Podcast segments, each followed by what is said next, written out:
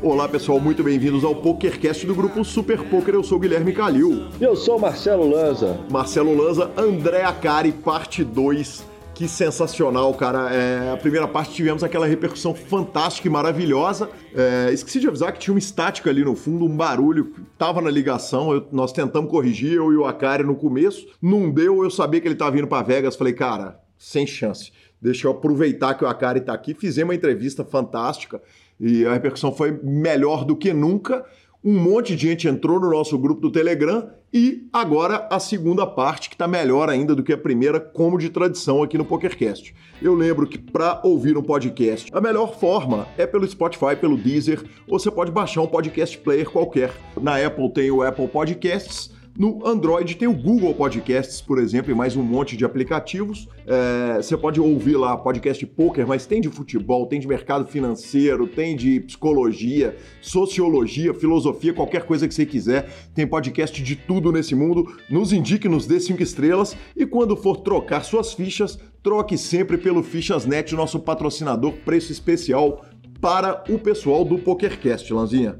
Sensacional, senhores. Lembrando que nós temos o grupo do Telegram. Se você quiser entrar no grupo do Telegram, é só mandar mensagem no 31 975189609. Se não quiser entrar no, no, grupo do Telegram, quiser mandar mensagem, mandar áudio, pode mandar que a gente responde no ar. Perguntas, participações, sugestões, promoções e comentários em geral. Nosso e-mail é pokercast.gruposuperpoker.com.br hashtag superpokercast nas redes sociais. O nosso Instagram é arroba guicalil, arroba lanzamaia e temos também o Twitter do Gui, que é o arroba guicalil, senhores.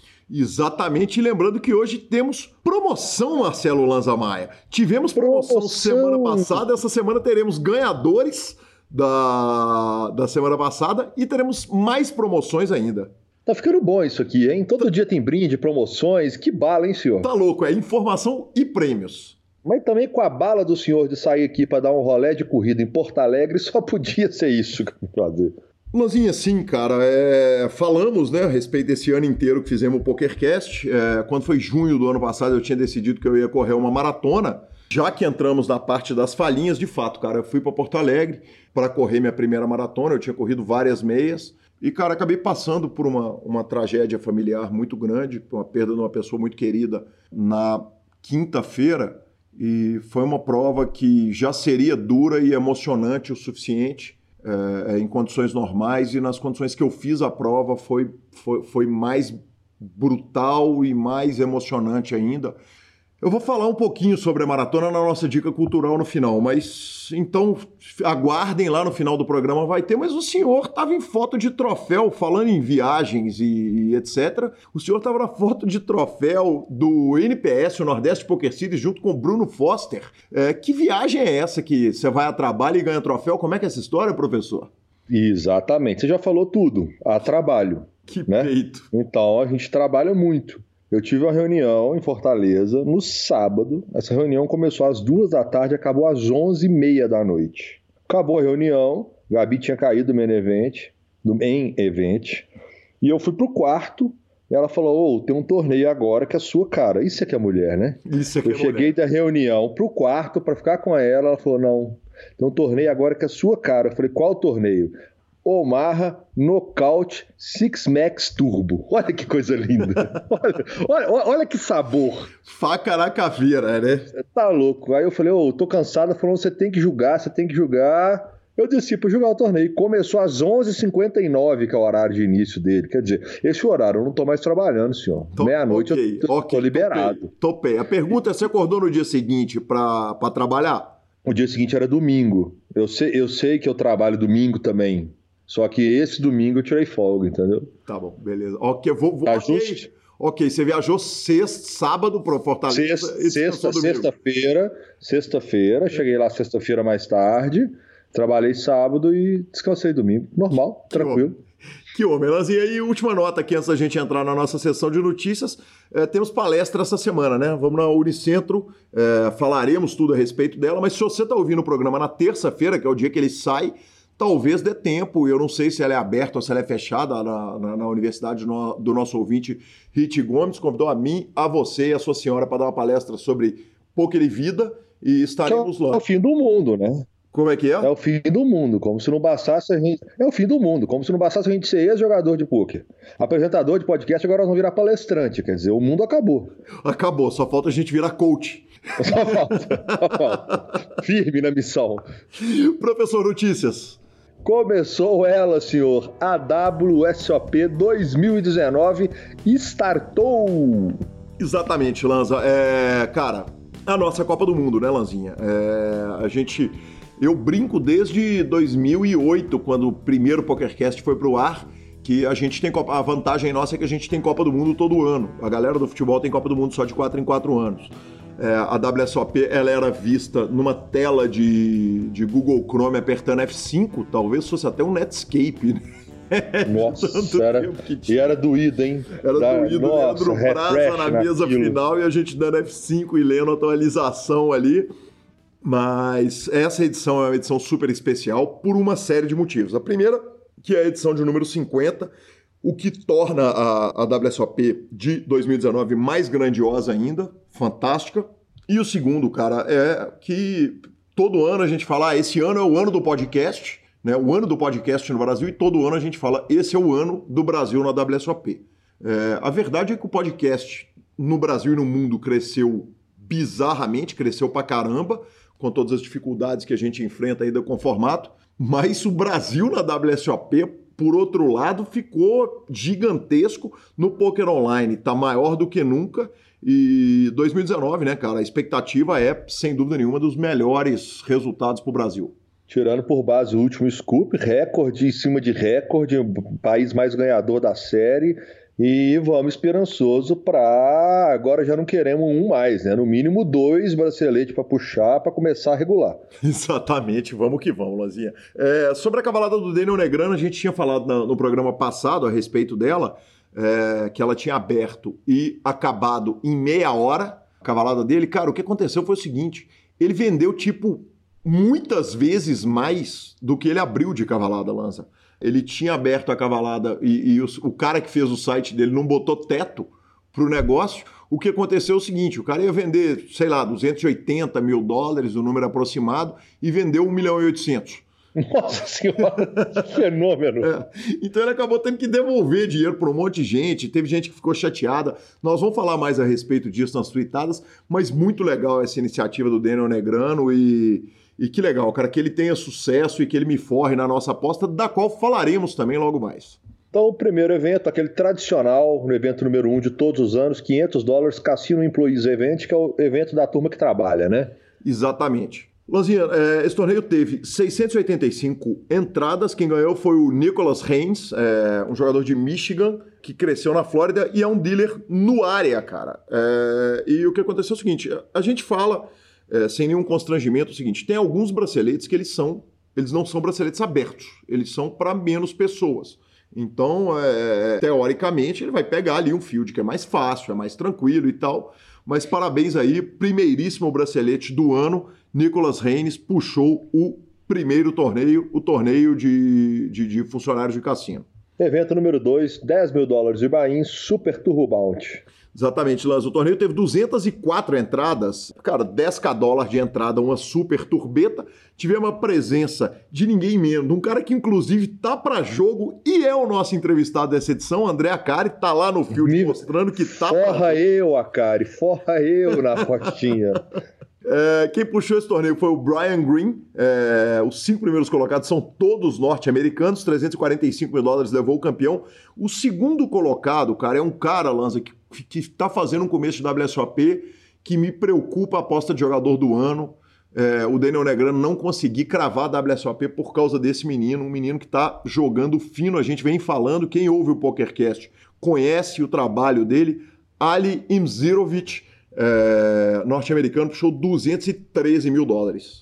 Sensacional, senhor. Evento número 3, o Big 50. Lotado, é isso. É, Alanzinha, não temos ainda a finalização dele. Os eventos, quando eles não são finalizados, a gente só dá uma panorâmica deles. Mas, cara, tá bizarro. Tá bizarro, fila na rua, é, é, gente entupindo o, o rio para tudo quanto é lado. Então é o seguinte, é, é cheiro de recorde total de fio, de recorde para tudo quanto é lado.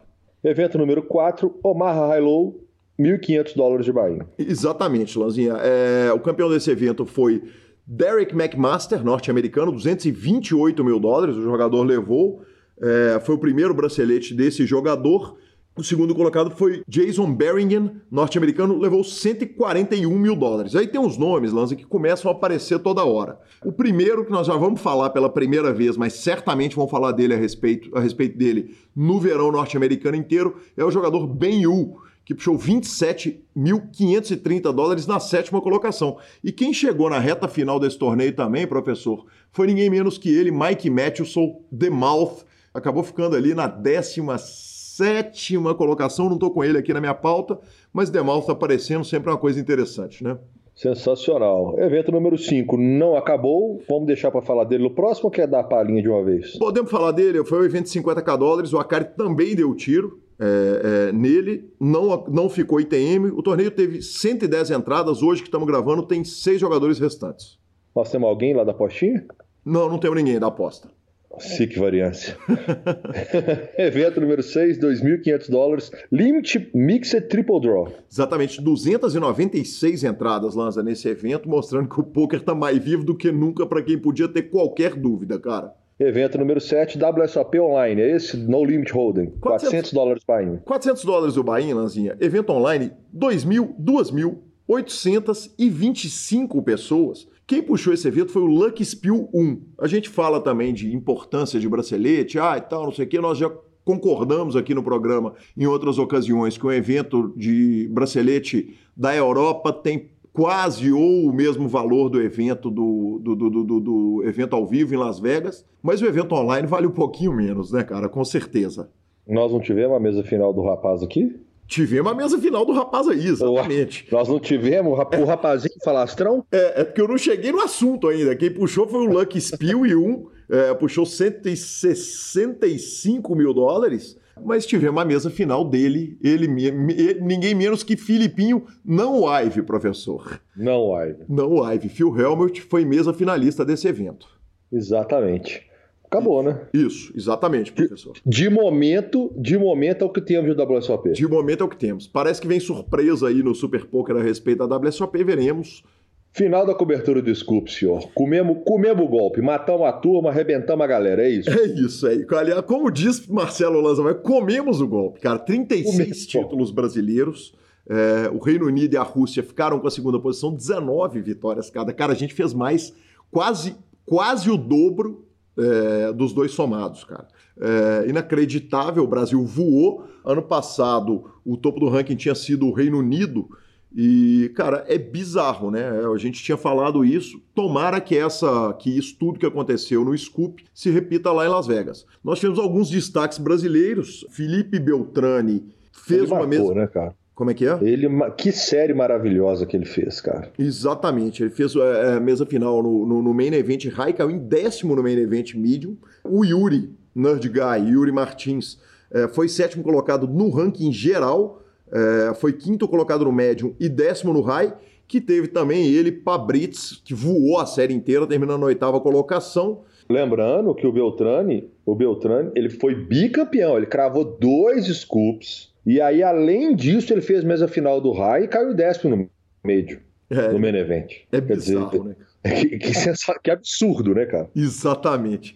E o Leonardo Evangelista foi campeão do evento número 1, High do Scoop, e depois o Jack Wastes puxou o título do main event low. Cara, é, para puxar o título, o field foi de 33.987 pessoas e o, o malandro puxou a premiação de 316 mil dólares, não pode ser ruim, né?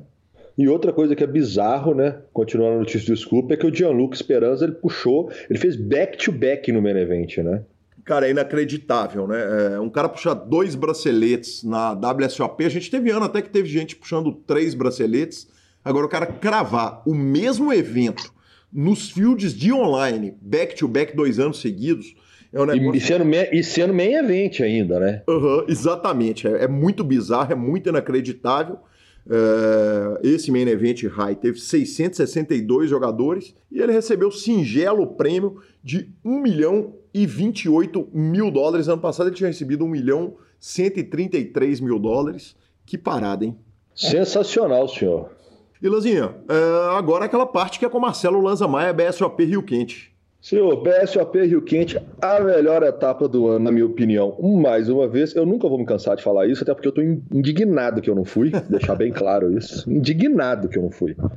Vou passar rapidinho falando e depois vou dar uma palhinha no final sobre como que ficou o ranking, tá? Então, assim, porque se eu tiver de falar todas as mesas finais que o Mesquil e companhia apareceram, vou ter que falar a mesa final de todo mundo, porque os caras não param. É, é, é absurdo. Porque só vai sair quarta.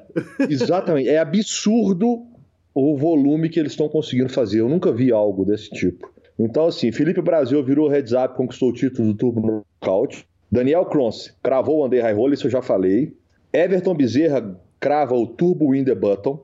Antônio Baranqueiros vence o 8 Game BSOP Rio Quente. Bruno de Castro crava o heads up, ganha o heads up e vence o Rivers do BSOP Rio Quente. José Gaudêncio vence, vence o Pot Limit Omaha Dealer Choice.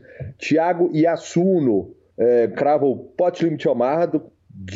A turma tá de sacanagem com os nomes também, né? Porra. Jimson Ribeiro crava o Six Max. E Marcelo Mesquil, confirmando uma etapa absurda, cravou o título do High Roller além do nosso campeão do main event, Anthony Baranqueiros vence também o main event, quer dizer, ele ganhou dois títulos da etapa, ele já tinha cravado um, um evento e agora também cravou o main event, senhor.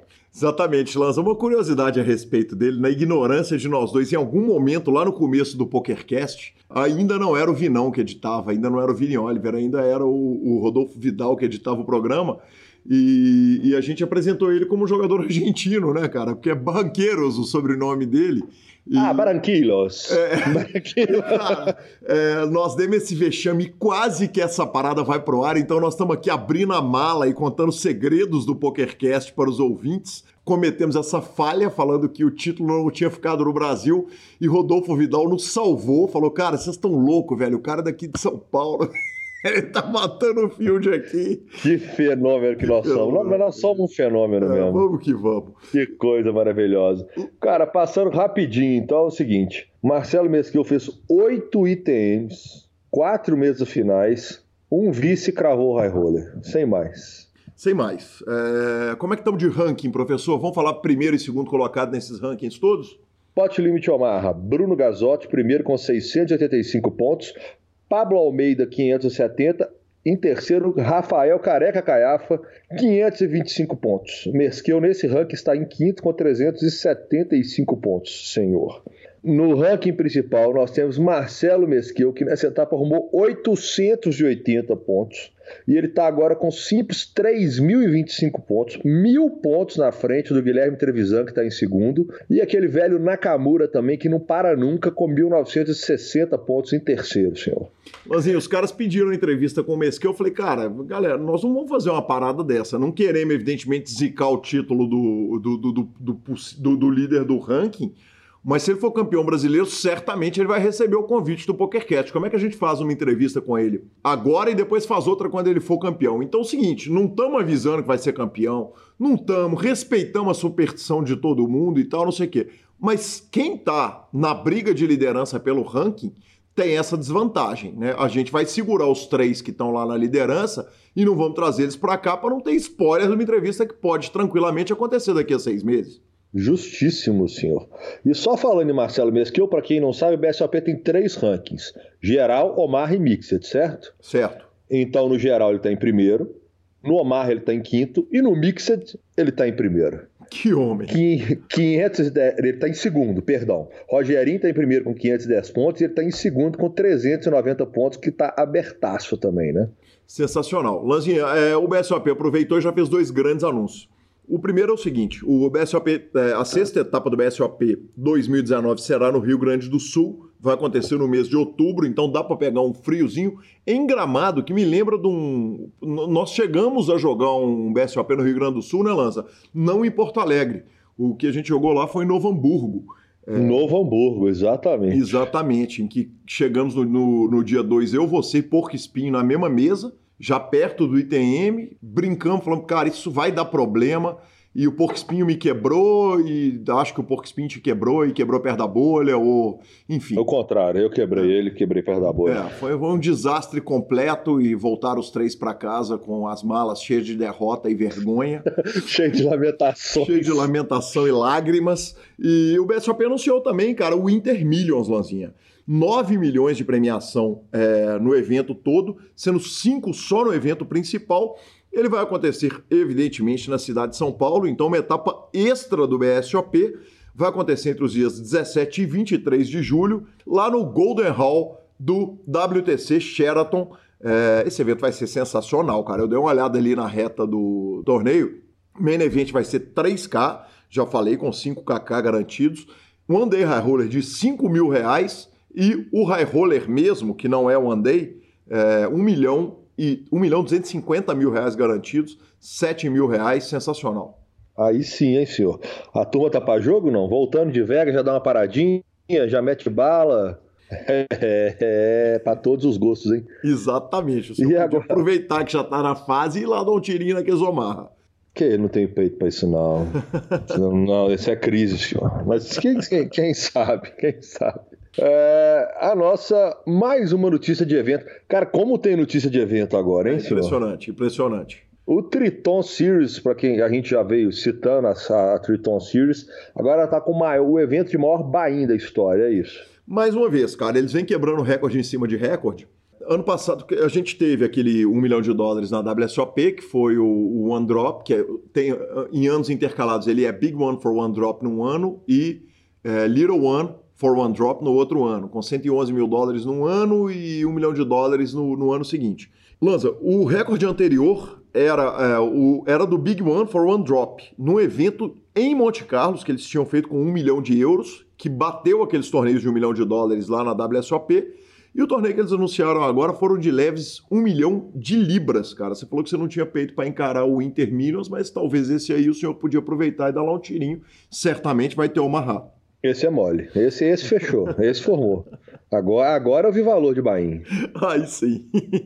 Você tá louco, cara. Um milhão de libras. Ele é o torneio para caridade, né? Que é o Triton Man, Man Event for Charity, não é isso? Exatamente, exatamente. Cara, é, eu não sei nem o que pensar a respeito disso. a única pergunta que você tem que fazer é assim, aonde vai parar isso? É, é, exatamente. É, então, eu acho que tá, tá, tá, parando, né? Quer dizer, você pega um milhão de dólares, depois faz um milhão de euros, depois faz um milhão de libras, quer dizer, não tem tá todo mundo... É, só tá mudando a moeda, né, velho?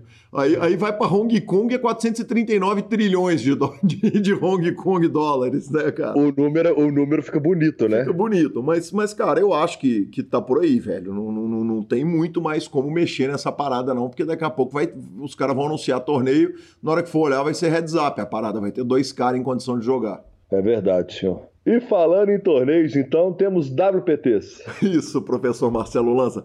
Temos WPTs. Tinham três mesas finais, a gente falou disso há, há poucos programas atrás, que tinham ficado para serem jogadas agora, cara. Elas foram jogadas na, na semana passada. A gente tinha dito é, é, a respeito delas. Uma delas foi a que a Maria Hall estava. É, esse WPT foi o WPT Seminole Hard Rock Poker Showdown.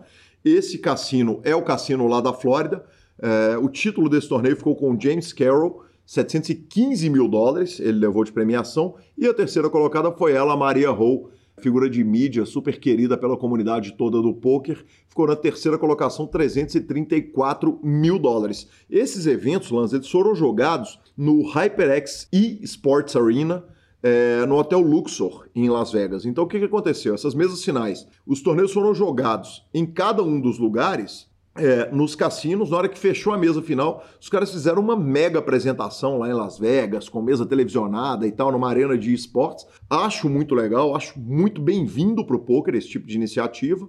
Já anunciei aí o, o, primeiro torneio. O segundo torneio foi o WPT Choctaw, foi no Choctaw Cassino lá em Oklahoma. Uh, o grande campeão desse evento foi Craig Varnell, levou 379.990 dólares. Segundo colocado, Will Berry, 243 mil dólares. E o terceiro foi o WPT Area Summer Championship, também foi um evento de 10K. Primeiro colocado, Matthew Wantman, 443.475 dólares. Segundo colocado, ele, o mito, a lenda, Igor Kurganov, 285 mil dólares. Sensacional, senhor. E por último, a nossa última notícia do dia é que o Sunday Million finalmente teve overlay. Exatamente, Lanza. É, a gente vinha falando sobre a, a, a gravidade do torneio que estava beirando o overlay a todos os momentos, né? Desde que eles baixaram o, o, o price para 109 dólares. Ele estava sempre se mantendo ali acima do acima do, do, do, do 1 milhão de dólares garantidos. Dessa vez ele deu overlay. O torneio teve 8.984 entradas. Lanzinha, cara, eu, eu, eu, volto a te perguntar a sua opinião. Sunday Million, 109 dólares, overlay. Você tinha a opinião seguinte: ele está mais acessível para o recreativo, é, isso está no caminho que o PokerStars está indo. Nós discutimos isso um tantão com a Kari. Agora dá um overlay. Você acha que esse overlay passa a ser mais marketing para o PokerStars ou você acha que está na hora de repensar alguma coisa a respeito? Eu acho que vai manter da mesma forma. É, nós temos alguns pontos, inclusive eu vi uma discussão, se eu não me engano, do Piton falando. É o domingo que os profissionais quase nenhum jogaram. Tipo, muitos profissionais não jogaram, na verdade, não quase nenhum, não vou falar isso jamais.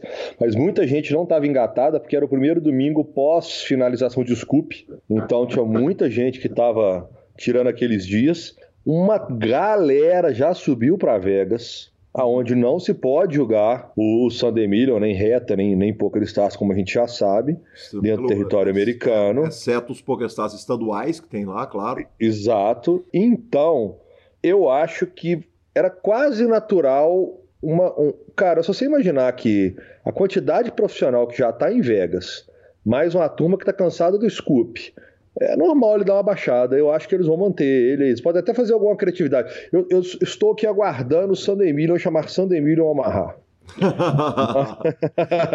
Mas eu acho que eles podem até fazer alguma mudança de formato, principalmente nessas 40, 50 dias que nós vamos ter de WSOP pela frente, né? Uhum. Que dá uma diminuída no field natural, que não era aquele field tão grande quanto ele tinha antes, mas eu acredito que ele vai se manter sim. É, eu também acho. É, tô, tô, tô, tô, bem de acordo, acho isso sim, Lanza. E, cara, acho de fato o seguinte: é, é, overlay em torneio de site grande, de quem tem de quem tem condição de segurar overlay, acaba sendo marketing, né, cara? Então, é, é, já tivemos essa discussão fora do, do, ar, já tivemos essa discussão no ar, e, e, e acho que o overlay funciona muito bem para atrair jogador, cara. O jogador olha e fala, poxa, peraí, teve 9 mil entradas, faltou 100 mil dólares lá, que foi com o PokerStars botou no bolso, né? Botou do bolso. Então eu estou enfrentando um field que, que, que botou é, é, é, menos prize pool, na verdade, são 109 dólares, né? Então vai ter aí uma diferencinha de arredondamento, mas, mas o, o PokerStars está completando. Eu vou ter que bater menos oponentes, já que o PokerStars está tá enfiando dinheiro próprio. E estou de acordo, cara. Eu, eu, eu, eu, é, é, você me convenceu. eu pensei tanto a respeito disso que eu cheguei, cheguei à conclusão que você está certo, que, que 109 talvez seja o número correto mesmo. E Lanzinha, o grande campeão, cara, ele, Pimenta 7, o sensacional Matheus Pimenta, é, nosso amigo, né, cara? Um cara que a, gente, que a gente viu jogar, viu trabalhar é, o Matheus teve um momento que eu lembro especificamente, a gente estava na casa dele ali na serra, cara, que ele virou e falou, bicho, eu preciso pagar uma conta de não sei o quê, me deixa sentar aqui um pouquinho e, e, a gente já sai. Ele sentou, fez os 400 contos que ele precisava ali, não lembro se era real ou dólar, falou, agora podemos ir. E fomos embora, cara. Fenômeno. Fenômeno. Fenômeno. Que homem, né, velho? Bem puxado, senhor, bem puxado. Merecia. Bem puxado. 109 mil dólares, 108.784 mil dólares puxou o Pimenta 7. Parabéns ao Fenomenal, numa mesa que tinha cinco brasileiros, é, entre eles o, o Lirola. E Lanza, ficamos por fim com a palavra do Fichasnet, muita notícia, né? A primeira parte do programa ficou mais longa do que de costume, mas ficamos com a palavra do Fichasnet e a entrevista com André Acari. O Fichas.net é o seu parceiro para compra e venda de fichas dos principais sites de poker online. Contrate o Fichas.net pelo WhatsApp 062 98130 6680 e negocie suas fichas com a melhor cotação do mercado. O Fichas.net trabalha com créditos do PokerStars Pari Poker, 888, Brasil Poker Live, PP Poker e EcoPace. Chame o Fichasnet, avise que chegou até eles pelo PokerCast e participe de promoções super especiais para os nossos ouvintes. E repetindo, o WhatsApp do Fichasnet é 062 9 8130 6680. O número está na descrição de nossos programas. Fichasnet, confiança e melhor preço para suas fichas.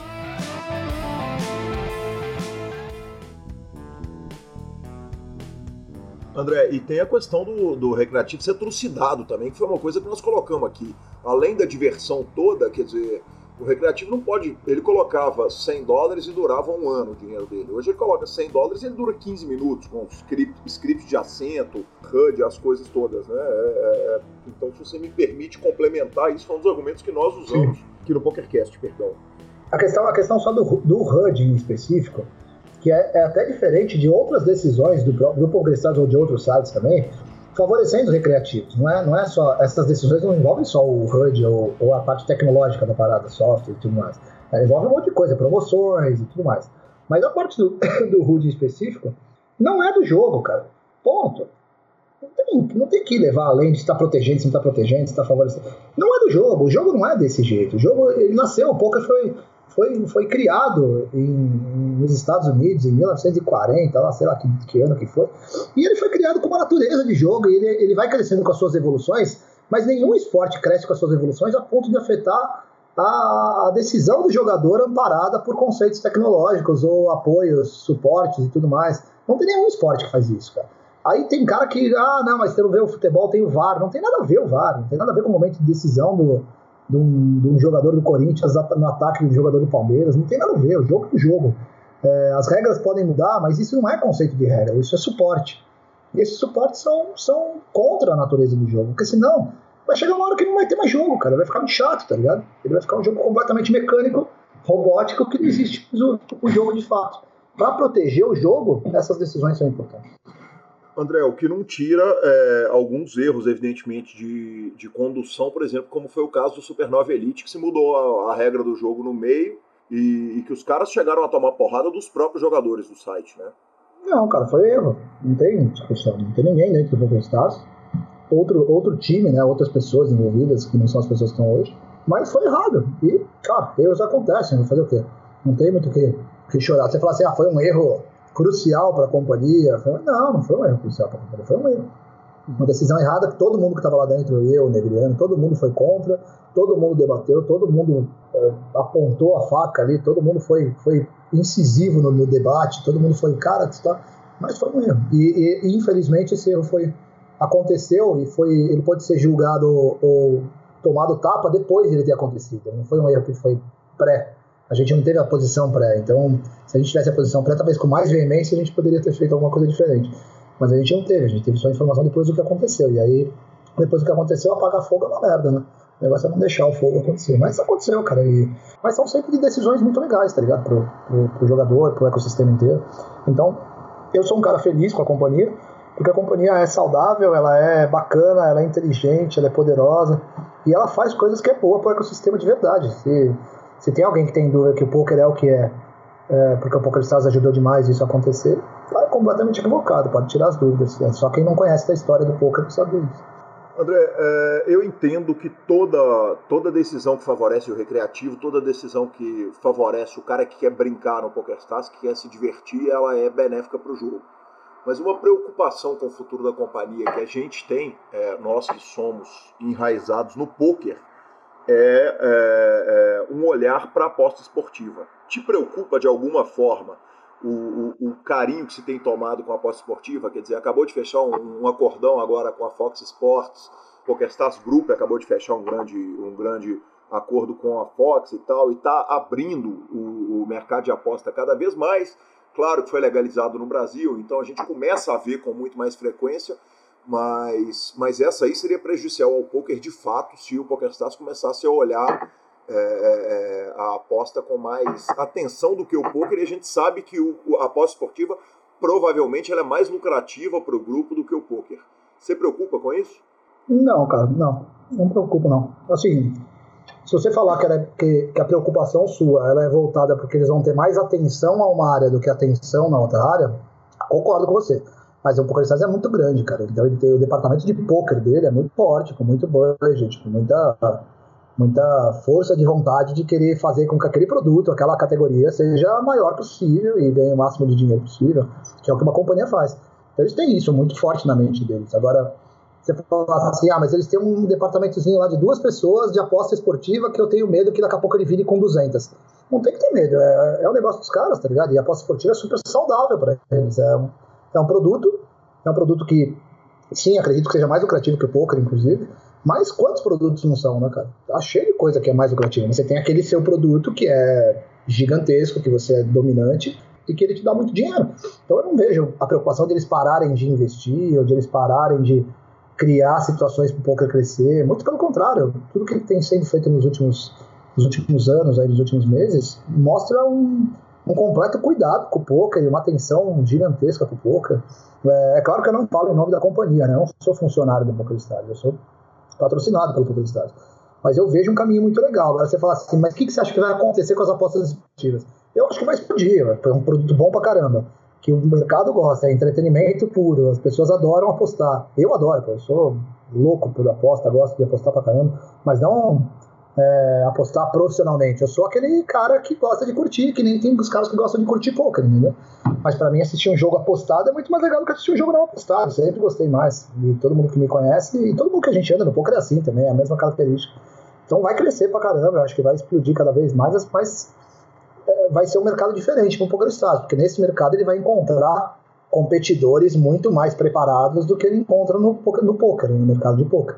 Então isso vai ser legal até de assistir, é uma briga bacana de ver, tá ligado? Para quem gosta de estratégia, para quem gosta de, desse mundo corporativo, eu me divirto pra cacete, eu acho legal ver que tipo de decisão cada um tá tomando, para não só o mercado brasileiro, mas todos os mercados que nos Estados Unidos está acontecendo agora, parceria com a Fox, eu acho irado, eu falo, caraca, as peças do xadrez vão sendo mexidas assim de um jeito muito legal, tá ligado?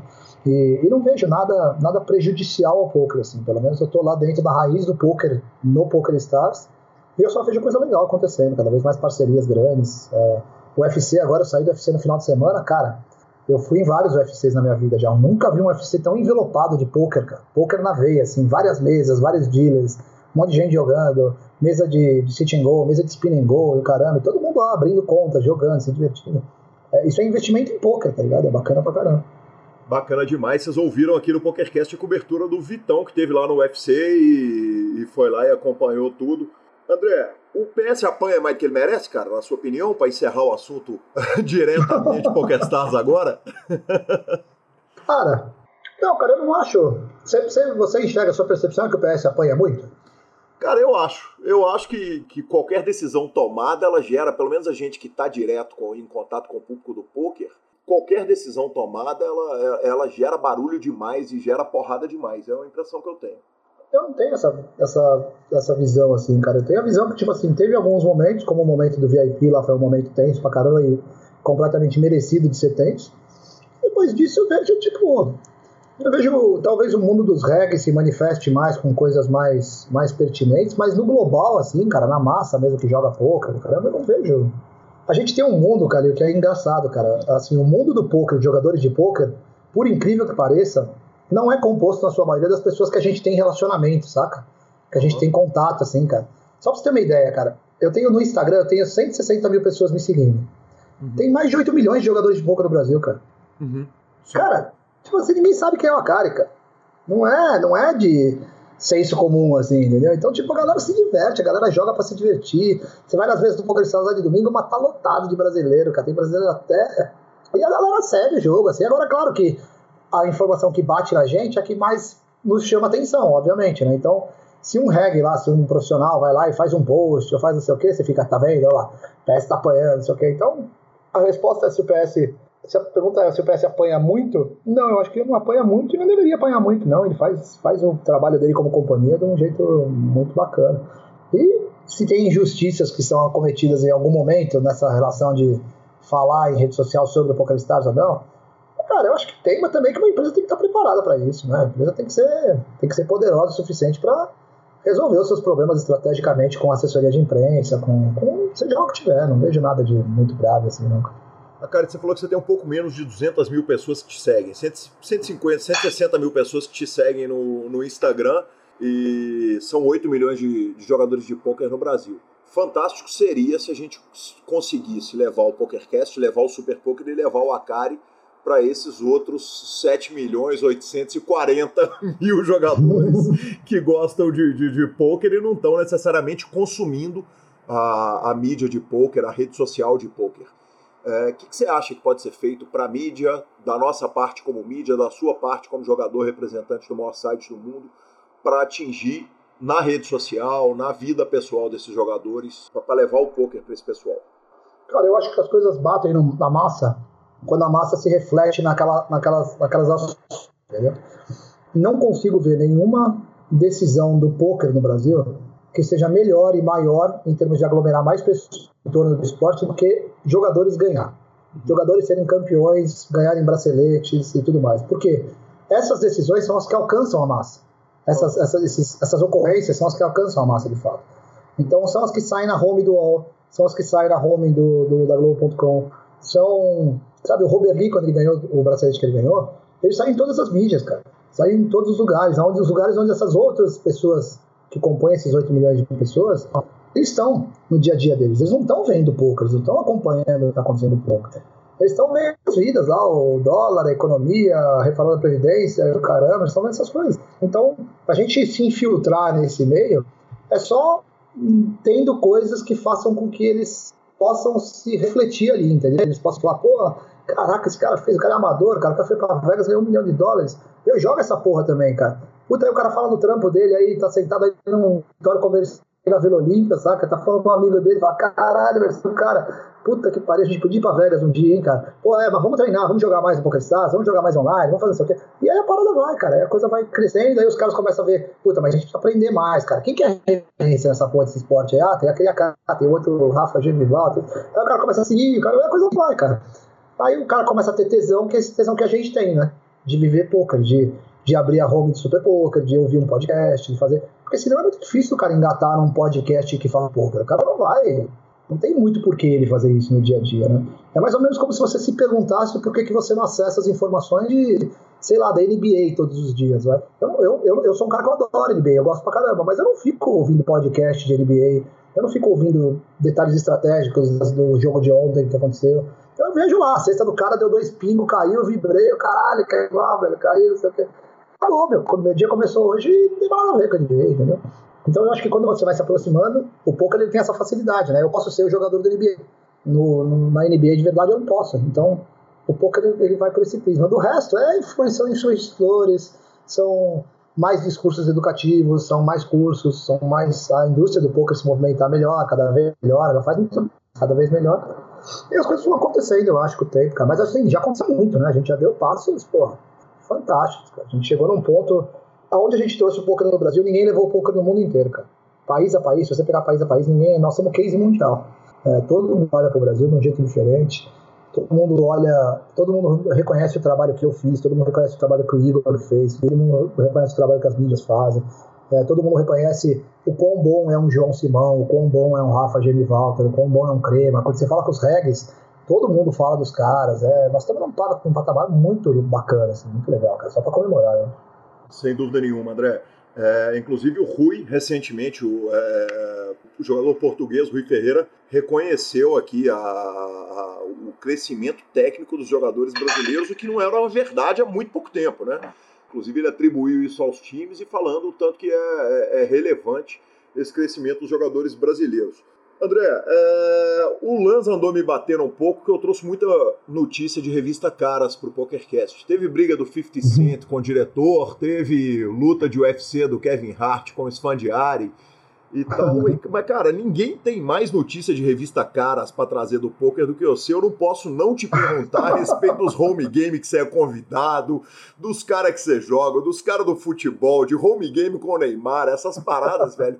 Deixa eu te falar, o, o PokerCast é conhecido pelo seguinte: como quem ouve é apaixonado, muito hardcore com poker, o povo costuma contar coisa no PokerCast que eles não contam em lugar nenhum fora daqui.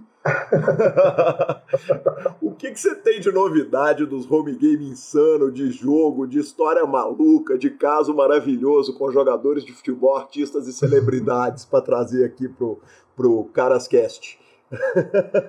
Cara, assim, de fato importante dos últimos, eu não tenho nenhum relevante, assim, eu tenho, eu tenho uma proximidade com o Neymar muito grande, cara, a gente, a gente é muito parceiro, assim, troca ideia todo dia, fala de mil coisas, sem ser futebol, poker no geral, mas ele é um cara muito apaixonado, né, todos esses caras são, cara, os caras gostam muito de poker, eles gostam mais do que a percepção de quem, vê, quem, é, quem gosta de poker, quem a gente tem sobre eles, entendeu?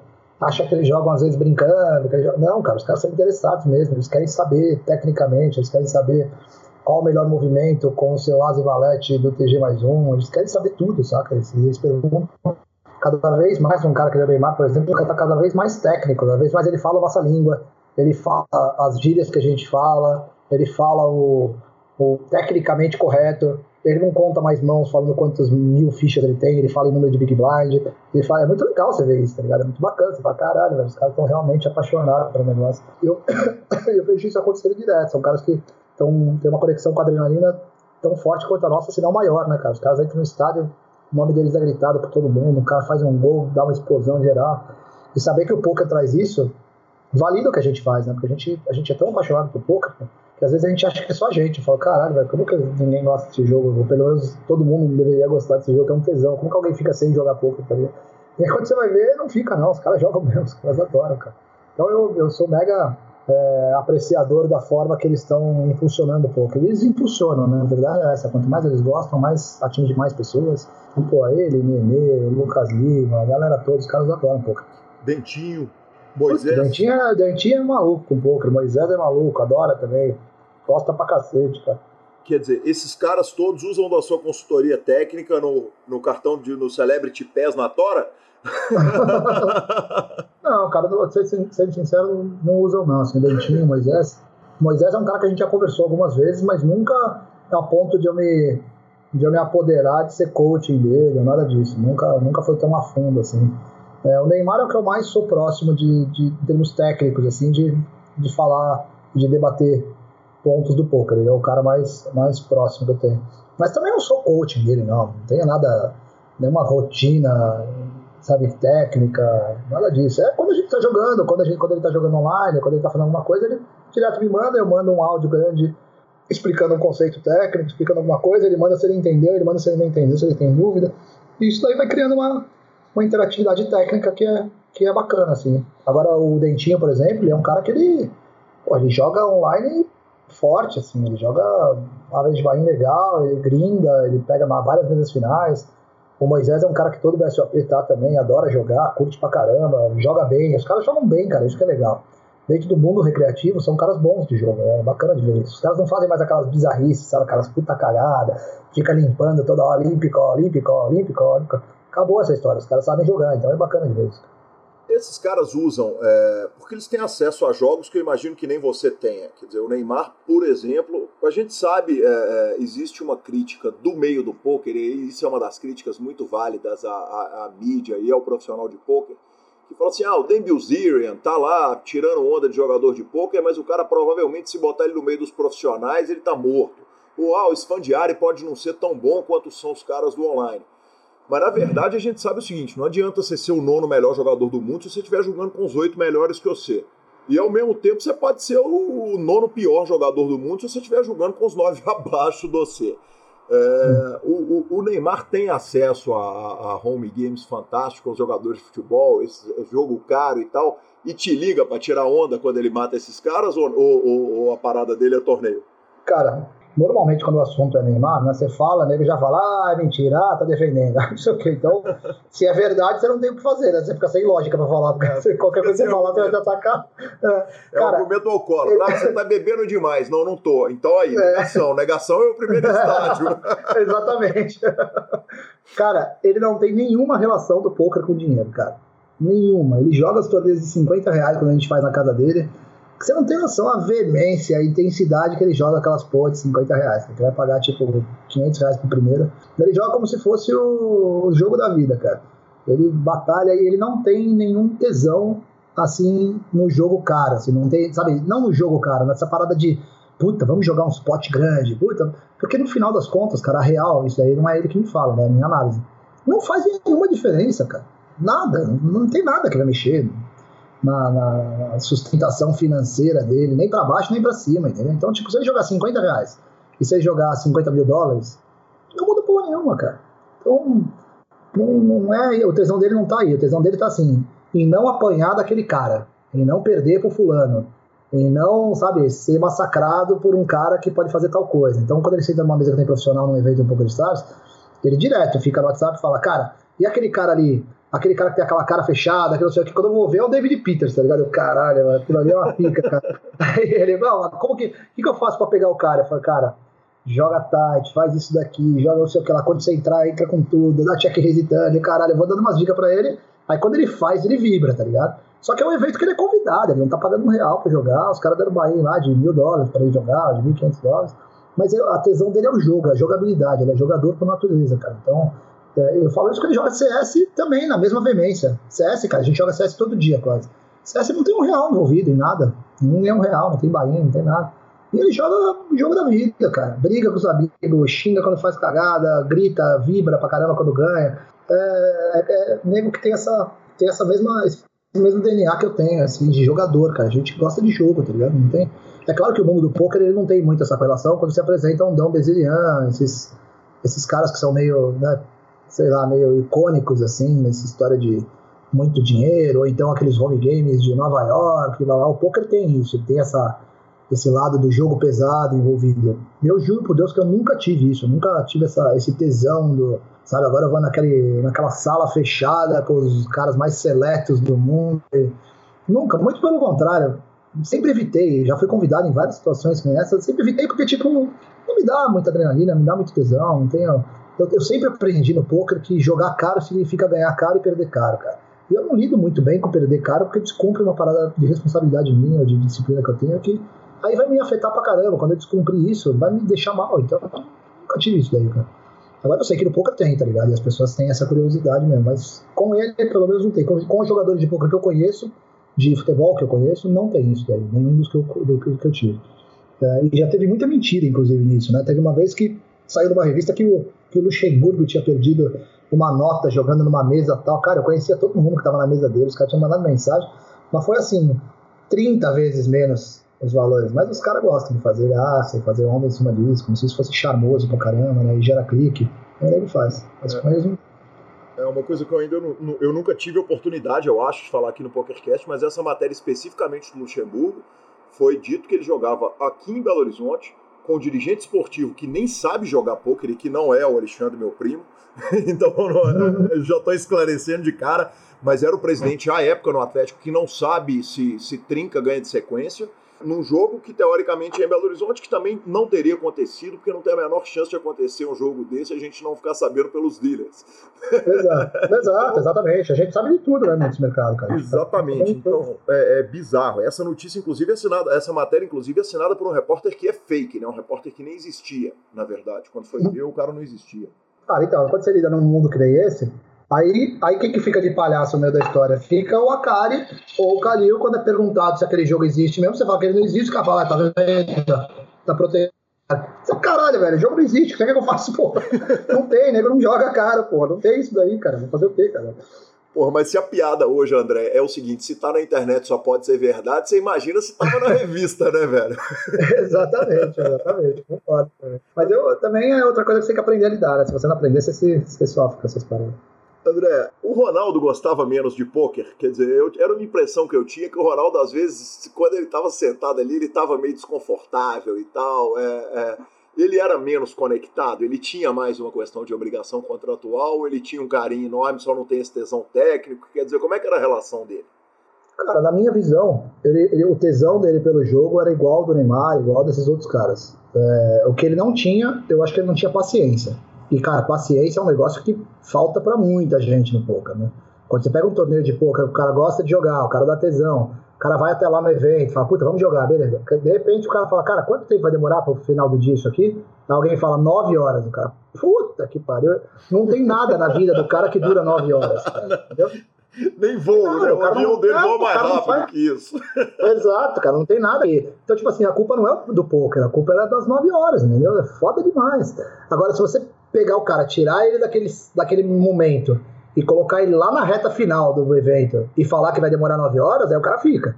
Agora, falar no começo lá, 300 mesas, o negócio vai demorar 9 horas, o cara fala, puta, velho, os caras já estão me cobrando para ir para Madrid fazer tal coisa, eu tenho que fazer uma apresentação da escolinha em tal lugar, eu tenho que fazer não sei o quê.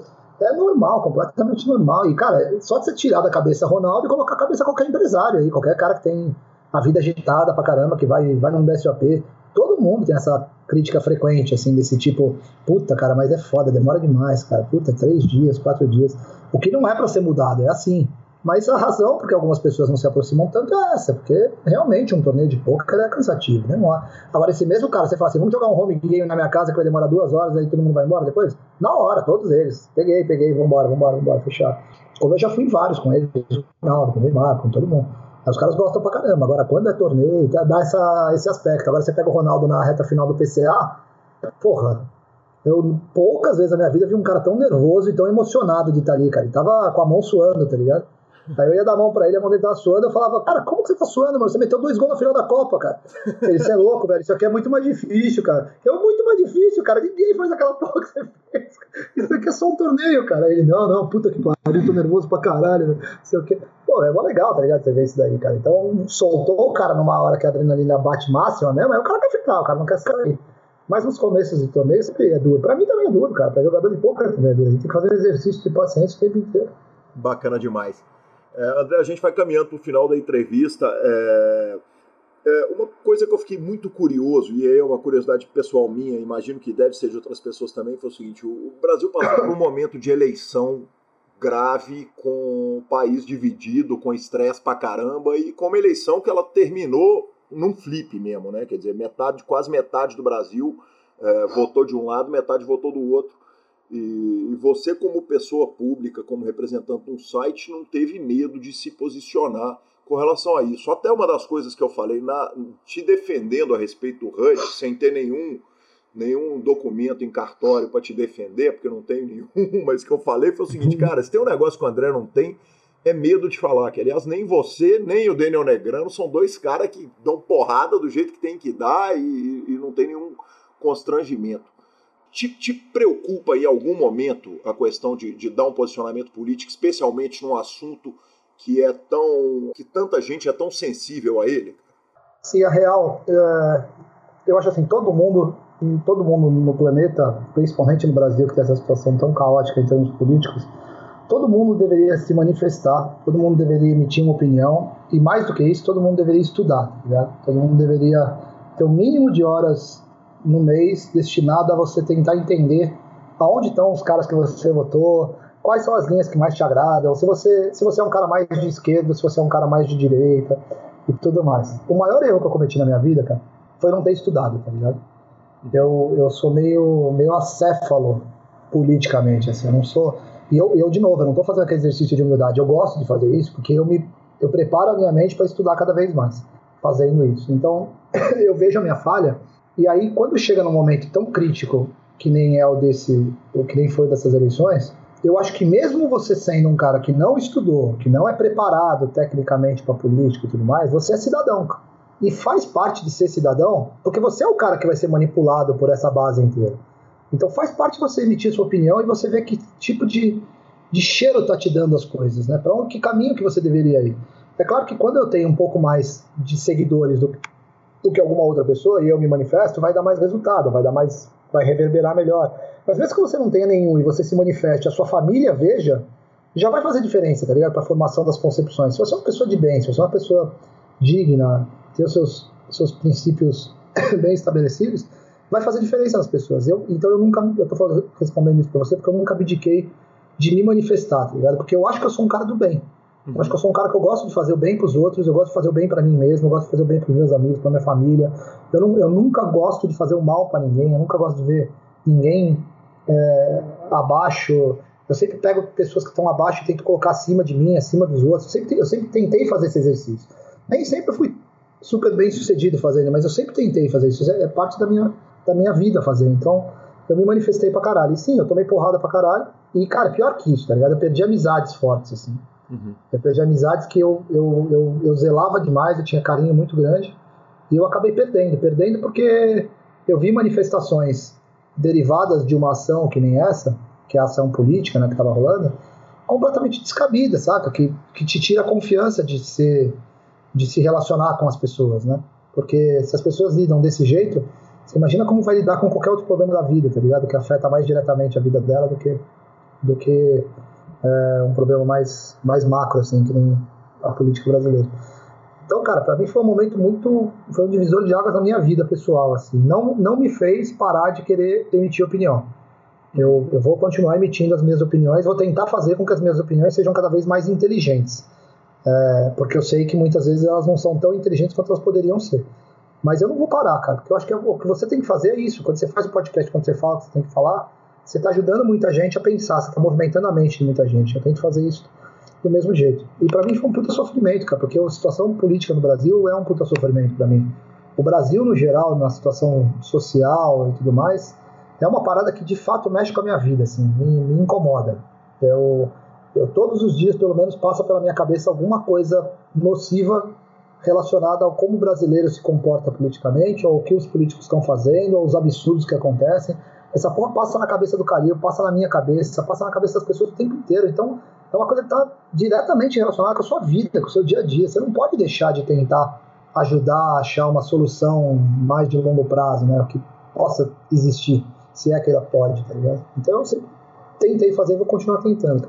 Mas essa, essa edição foi muito cruel para mim, assim, foi o pior momento que eu tive de, de rede social, foi essa daí mas sem dúvida nenhuma de que tem gente dos dois lados que, que é muito bem intencionada. Aliás, na minha opinião, a grande maioria dos dois lados são gente muito bem intencionada. Então, quer dizer, a gente olha para um lado e olha para o outro e, e, e, vê que muitas vezes é o seguinte, cara, eu posso não concordar com a opinião, mas esse cara está fazendo isso porque ele acha que é o, o melhor para o país.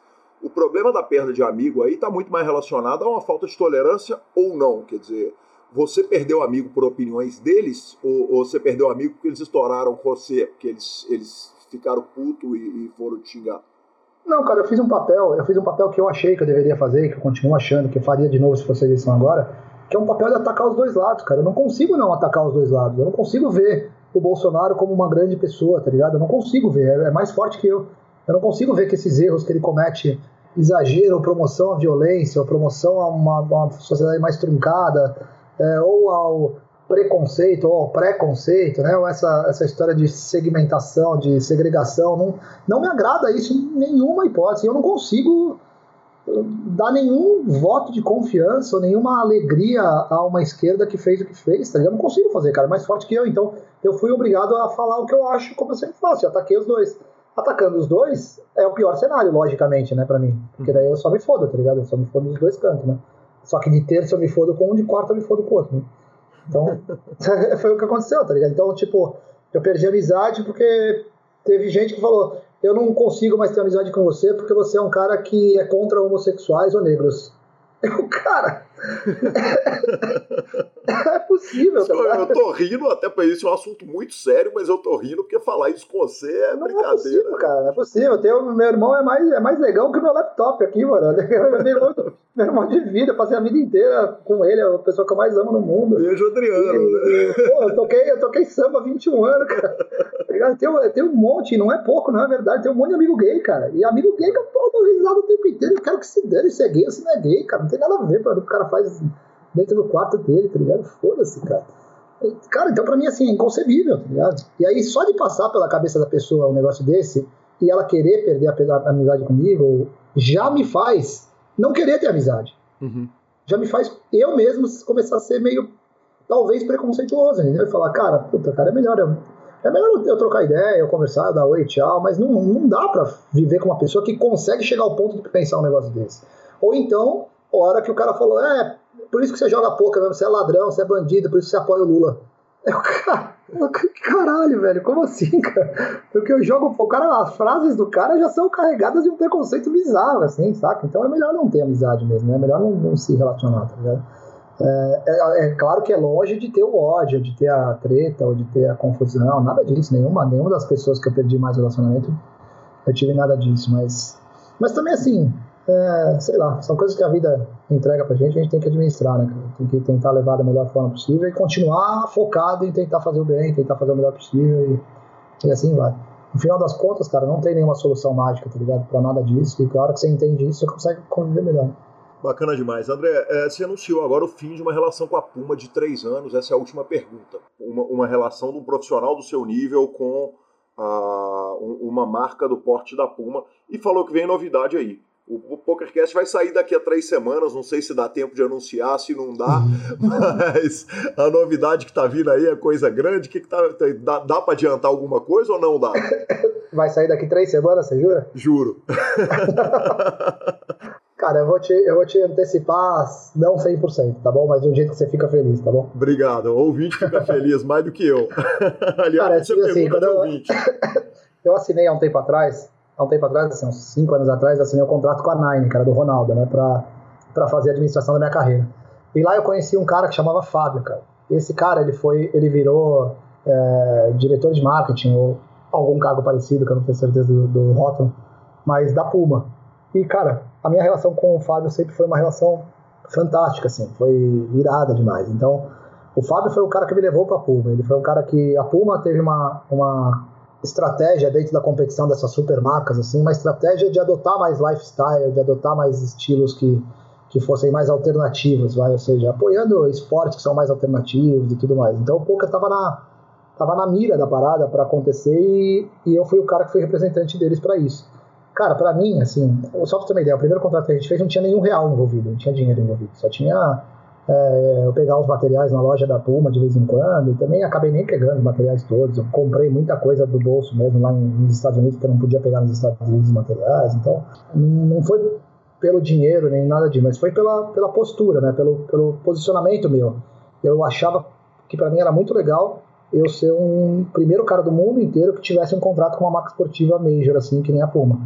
E, e, cara, para mim deu um resultado muito forte, assim, todas as mídias do mundo do poker, é, Estados Unidos, Europa, todas elas postaram isso, promoveram essa história e foi muito legal para me posicionar marqueteiramente, né? Eu sempre tenho uma, uma frente estratégica para fazer esses tipos de ação e para mim foi muito legal. cara, passado um tempo, eu tive essa entrada no mundo dos esportes e aí o mundo dos esportes começou a tomar um volume muito grande, principalmente assim, a CNB com o Ronaldo. CNB é um time gigantesco de LoL aqui do Brasil e está cada vez indo melhor. E, e, agora teve uma renovação muito grande do, da lineup deles e, e cresceu bastante, pegou playoff e tudo mais. E, e, a Fúria, cara, a Fúria deu uma explosão muito grande, assim, foi a performance dos meninos foi completamente surpreendente em todos os aspectos. Ninguém esperava isso. Ninguém no mercado de Counter-Strike esperava um negócio desse. Uhum. E começou a crescer demais. E aí a gente, eu comecei um plano de tentar levar a Fúria para para Puma, porque a Puma começou a investir em esportes. Então a Puma fechou um contrato com a Cloud9 e a Cloud9 é a maior organização de esportes do mundo. Então eu vendo isso e eu tendo contrato, eu comecei a mexer meus pãozinhos, né? Comecei a acionar o Fábio. Falei, puta, Fábio, dá uma olhada aqui, vê o que você acha, cara, caramba porque a gente gasta muito de material esportivo, a gente tem muita despesa na Fúria e tudo mais. E aí eu comecei a levar, e a gente começou a debater esse projeto, ele começou a gostar, cara, e a coisa foi por esse caminho. Até que há duas semanas atrás a gente teve uma, uma reunião de fechamento para a gente bater as bases financeiras e, e, materiais e tudo mais. E ele não podia me dar o fechamento no dia, assim, por uns detalhes só, uns pontos de budget e tudo mais, que ele me dá na semana seguinte. Eu falei, beleza, então a gente espera até a semana seguinte, mas estamos bem encaminhado, né? Não, estamos bem encaminhado, não está fechado ainda, mas estamos bem encaminhado. Falei, pô, tesão, vambora então. Aí eu saí da reunião felizão, tá ligado? Achando que tinha tudo fechado. E aí liguei para os meus sócios, né, que é o Jaime e o Cris, da Fúria, no WhatsApp, eu mandei um áudio gritando com eles lá, falei, ei galera, sei o que, estamos quase fechando, tá quase na cara do gol, cara. E aí, cara, tocou meu telefone, que era outra pessoa falando que eu não podia fazer isso, que já estava tudo adiantado para fazer com outra parada e que a parada era grande, que era enorme, o caralho é quatro. Eu falei, cara, mas como assim, mano? Você não me falou nada, tá ligado? Não, não, não, calma aí, calma aí, cara. Passou mais um minuto, tocou o telefone, o presidente de uma grande corporação me falando que, cara, vem pra cá, que nós vamos, nós vamos abraçar esse projeto, caramba. E aí os valores, as perspectivas, o projeto, todo ele ficou muito maior, com a fúria isso, né? Uhum. É, muito menos a cara e muito mais fúria. E aí o cara falou, não, mas a gente vai fazer para os dois, vamos trazer vocês dois. E, e aí, cara, foi uma situação esquisita para mim, porque eu recebi essa, essa bomba, né, mas é uma bomba infoldável, assim. E aí fui pro Fábio e agradeci para ele, foi uma puta relação do caralho, ele é um cara fodido, cara. Um cara inteligente também, Fábio Cadó, abração para ele se ele estiver ouvindo. É, e obrigado por tudo, né. E a gente acabou encerrando, E agora a gente está trabalhando no lançamento dessa nova, desse novo patrocinador, cara. E vai ser um negócio muito bacana, assim, muito legal. Todo mundo vai pirar pra caramba e eu, eu fiquei muito feliz. Vem pro poker também? O acordo novo? Então, vem pro André Acari, né? Como, como jogador profissional de poker, como influenciador, e vem pra Fúria.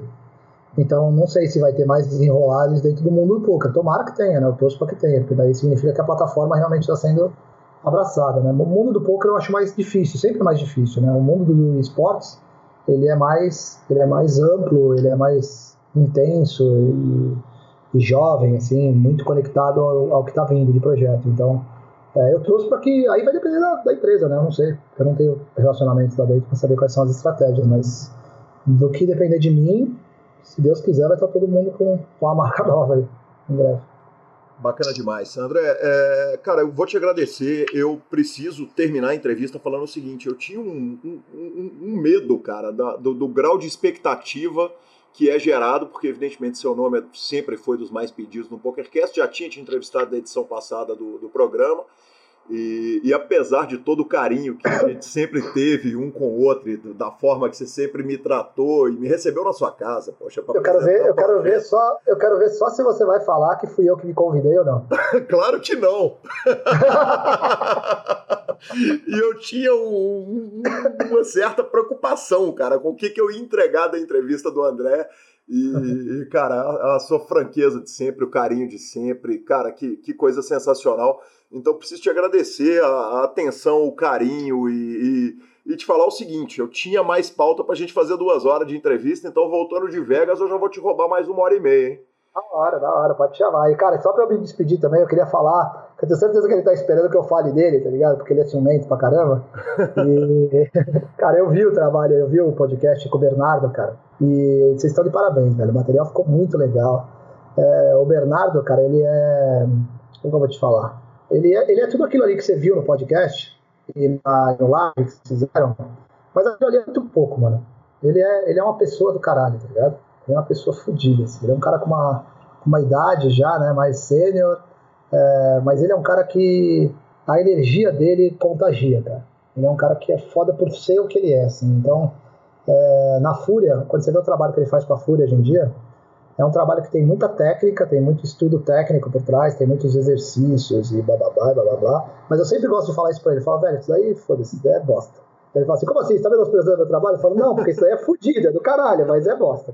Entendeu? Porque, cara, você é do caralho, entendeu?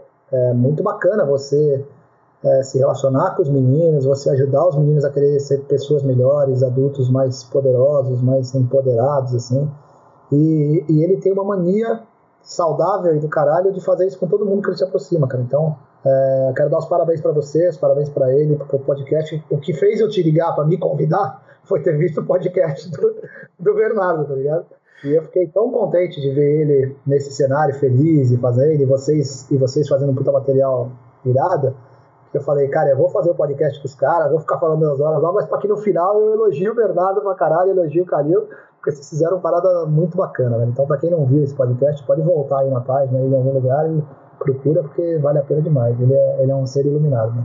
André, obrigado, cara. Obrigado pelo carinho. A gente vai ter a oportunidade de completar essa pauta para falar de e-games, para falar de um monte de coisa que eu sei que você tem para falar e que, e que nós vamos ter a oportunidade de conversar.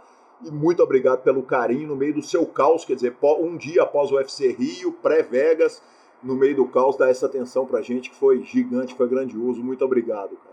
Imagina, cara. Eu que agradeço, eu agradeço. Parabéns pra você, parabéns pro Lanza, parabéns pro Super Poker. É, o trabalho que vocês fazem é, é fundamental para todo mundo chegar onde chegou, cara. Eu, eu para chegar onde eu cheguei, você pode ter certeza que a minha dívida é muito grande com todo mundo do Super Poker, com o Igor, com vocês da mídia, é, com quem torce, né? A pessoa, o pessoal que manda energia positiva. Eu sempre gosto de ressaltar isso porque a vida é muito mais legal quando você faz isso. Tá se, teve, se tivesse alguma mexida de peça diferente ou alguma maldade no meio do caminho dessas pessoas que eu citei, eu não seria o cara que eu sou, eu não teria, eu não teria sido bem sucedido na minha carreira como eu fui. É, pega um Igor Federal, por exemplo, que ele fez para nós todos, para a gente poder estar tá fazendo isso daqui aqui, é, ia ser difícil a gente conseguir fazer se não existisse o homem. Tá Então eu sempre gosto de ser grato para todo mundo assim. Então obrigado a vocês, cara. Obrigado, mano. E sem pergunta maldosa do Sérgio Prado dessa vez. Não sei se você lembra da pergunta que ele me fez, te perguntaram o último. eu, lembro, eu, lembro, eu, lembro, eu, lembro, eu lembro, mas também não tô treinando essa parada, então deixa pra lá. André, obrigado, cara. Boa Vegas. Aproveita que o PokerCast costuma regular as contas, então pode saber que vem forra pesada lá. Pode esquecer, pode, pode contar com mais um bracelete, é. Aí sim, vamos, tamo junto. Obrigado, tá André. Valeu. Valeu, irmão. Mais. Beijo, mano. Beijão, cara. Beijo, tchau, até tchau. mais. Tchau. É isso aí, Lanzinha. Finalmente a entrevista completa de André Acari. Que homem, né, velho? Que homem, hein? Tá louco, velho. Que fenômeno, hein? E não esquiva de nada. Nós falamos, eu tinha falado a respeito dele ser o, o segundo maior representante do PokerStars, né? Como você bem disse, o PokerCast regulou a conta dele, ele virou o maior representante do PokerStars no mundo. E, cara, legal pra caramba. Obrigado a Kari e aguardamos a live que você me prometeu. Vamos esperar a série andar um pouquinho, a gente pega ele e traz uma live do Super Poker para vocês. Fenomenal, senhor. Fenomenal, senhor. E nosso bet? Nosso quadro esportivo virou bet, né? Exatamente. Pra, gente pra quem um tá acostumado. quem, esportivas. É... Eu tô lendo o livro do, do, do, do Ed Miller. Cara, é sensacional, sensacional, maravilhoso, maravilhoso. Então fica Nós aqui, vamos voltar, nós vamos voltar da aposta esportiva daqui a uma semana ou outra, assim que o Bet engrenar de fato. É, ou não, talvez, que gosta. talvez durante a WSOP a gente vá falando a respeito do, do, do que está acontecendo. Né? Os programas estão bem grandes, vamos ver, vamos pensar como é que vai ser, não vamos prometer isso ainda não, mas, mas nosso Bet essa semana nada demais, né?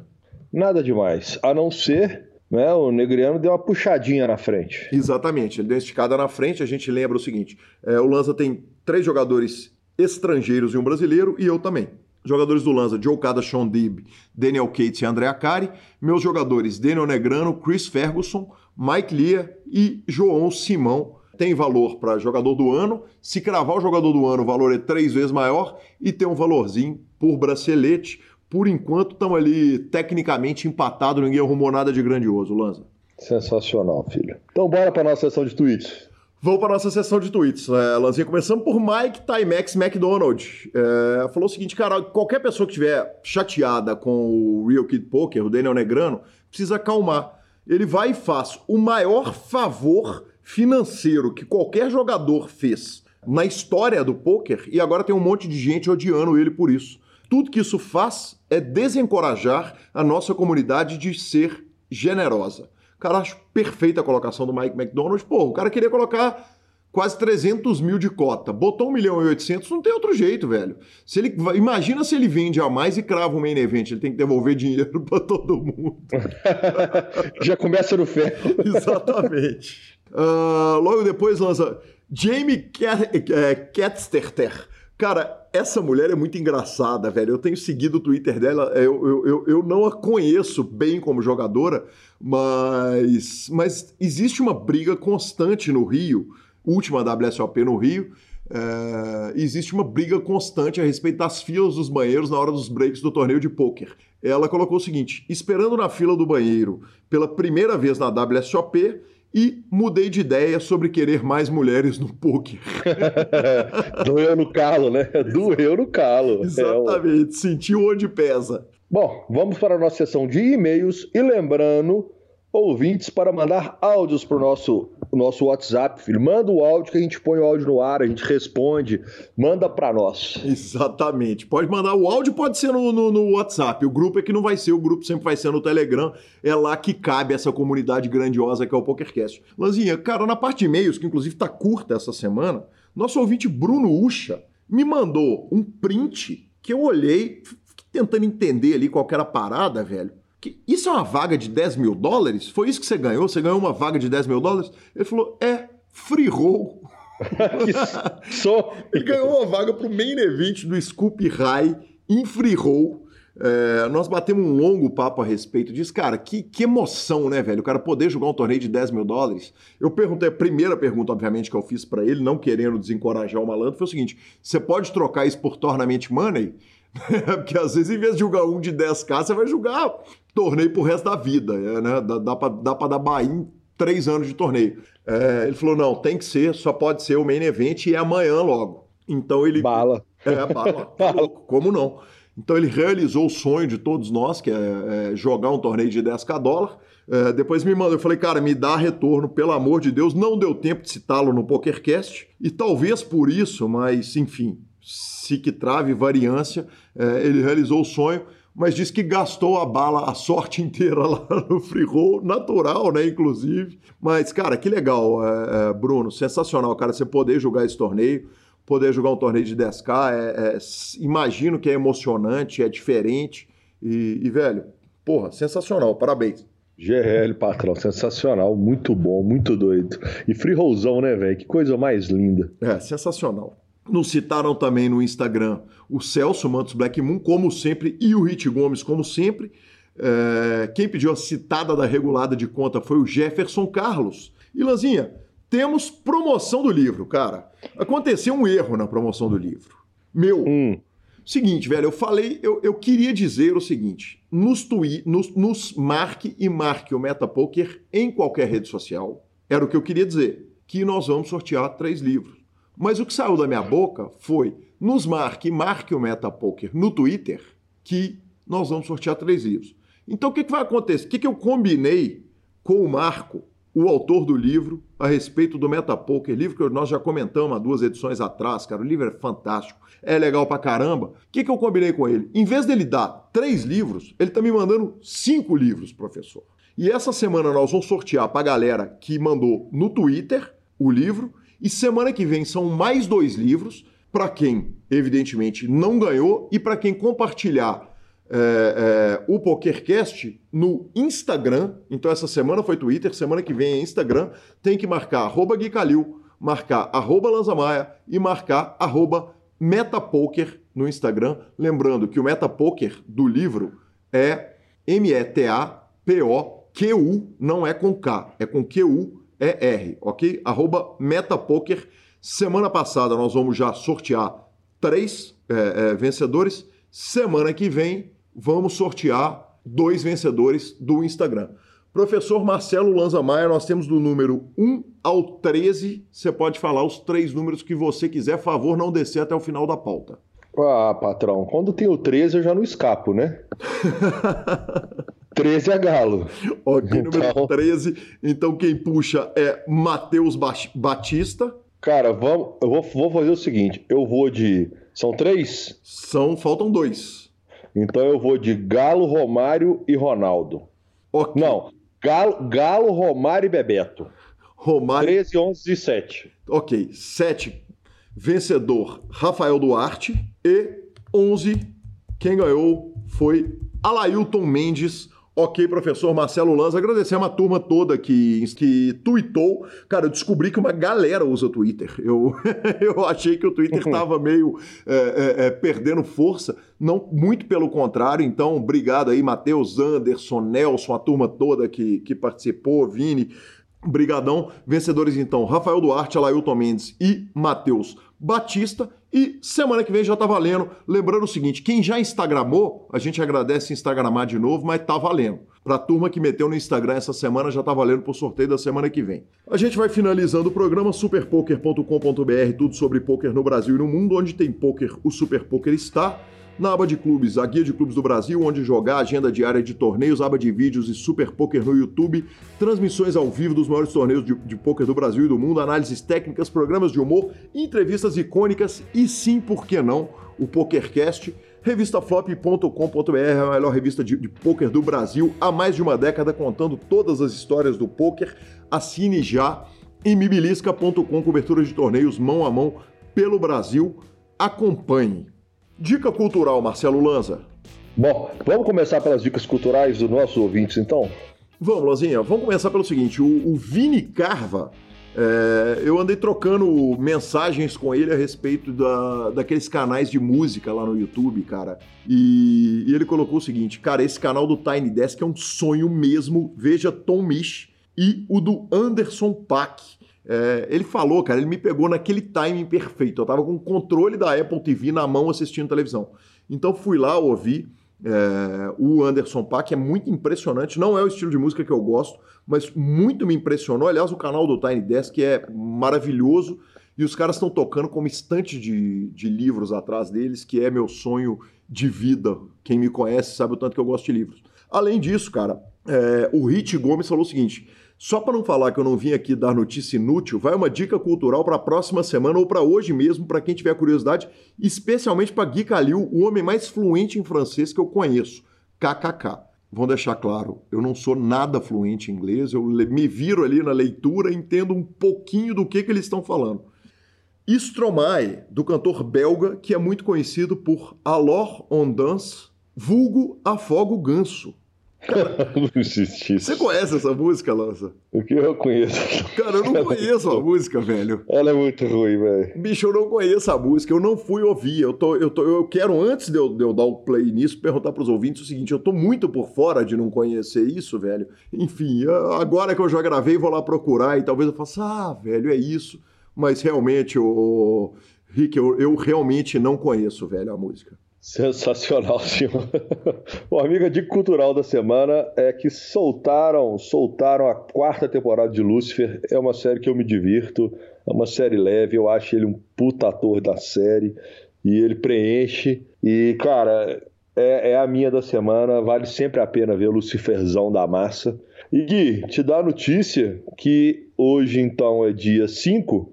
Hoje é dia 5 ou dia 4? Hoje é dia. Nós estamos falando do dia que vai sair o programa, dia 4. É, dia 4. Então, amanhã tem temporada nova de Black Mirror, senhor. Oi, sim, malandro! Exatamente. Vamos. Quinta temporada Black Mirror a partir de amanhã. Ele que sempre vem com temas e situações bombásticas, senhor. Tá, já serve também de mais uma dica cultural pra turminha. Cara, olha, vou falar o seguinte: é, o, que, o que eu lamento de Black Mirror aparecer agora é que tá no meio da WSOP. Devia ter soltado uma semana atrás ou daqui a dois meses, né? Mas eu, não, eu acho que talvez eles não joguem poker. Eles não tenham essa preocupação em encaixá-la nessa data específica. Falta de consideração com quem tá aqui no PokerCast há anos divulgando Black Mirror.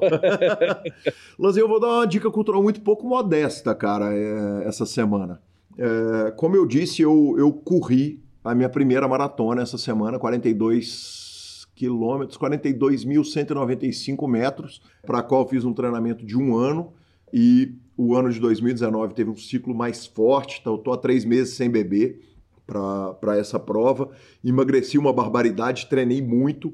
E eu contei, antes de eu viajar para Porto Alegre, é, eu fiz um vídeo na noite anterior contando a respeito da minha preparação inteira para a maratona. Então esse programa já está com 50 minutos de gravação, tem mais uma hora de André Acari.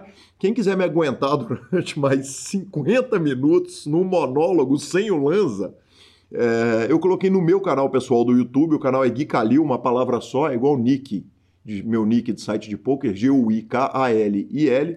O título do vídeo é tudo sobre meu treinamento para correr minha primeira maratona. Eu fiz uma guia, Lanza, igual a gente faz aqui no PokerCast, falando de tudo que eu, que eu fiz, é, contando histórias engraçadas, como que eu resolvi correr, os livros que me ajudaram, os podcasts que me ajudaram na corrida, o filme que me ajudou pra caramba, os filmes que me ajudaram pra caramba. Aí falei um pouquinho a respeito da, de suplementação ou não suplementação, tênis, etc. É um vídeo muito pouco técnico, porque eu não tenho nenhum conhecimento técnico para falar a respeito disso, mas eu tive muito prazer em fazê-lo e espero que ele seja útil para quem se interessa ou em correr uma maratona ou em saber um pouquinho mais a respeito de como é que é o processo. Sensacional, senhor. Indicadíssimo. Não é, é Você falou como é que é? Pouco no começo? Pouco modesto? Pouco modesto de jeito nenhum, senhor. É um prazer para mim e para todos ouvirem o seu um videocast. Sim, o seu... videocast. Cara, na verdade é o seguinte, Lanza. Eu, eu, eu quero transformar isso num podcast e botar isso num, vi, num feed, sabe?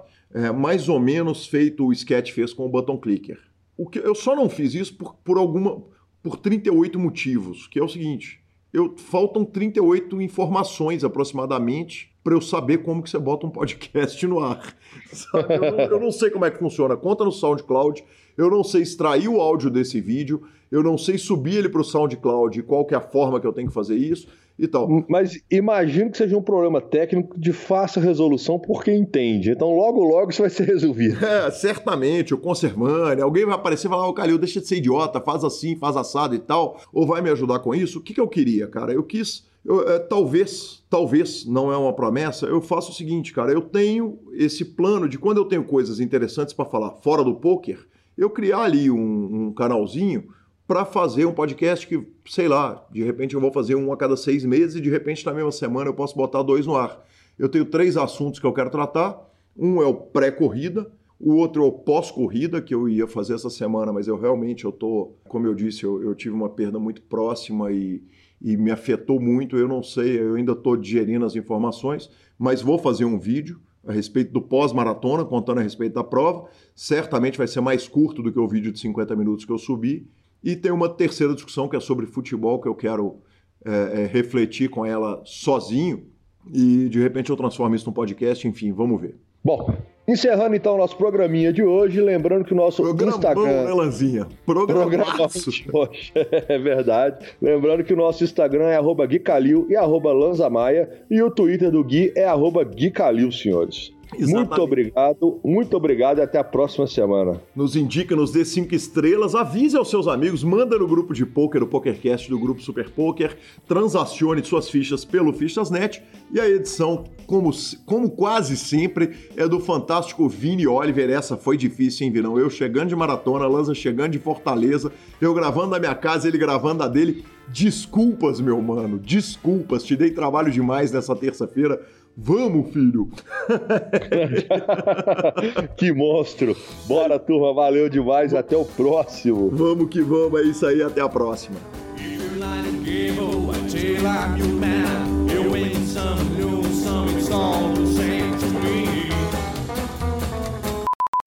E falando em séries, nós temos WPTS. WPTs. WPTS, o PT, o West. O corta, Quando é favor. assim, o West tem que ser minúsculo, filho da puta. não corta, por favor, essa porra. Foi o WPT Aresam, Área Summer, Aresam, O evento número o evento número principal. O evento principal nós temos Marcelo Mesquil, que após no 800 ranking principal, lesado. No ranking, o que, que eu falei de errado No agora? evento, no evento principal. Tá bom.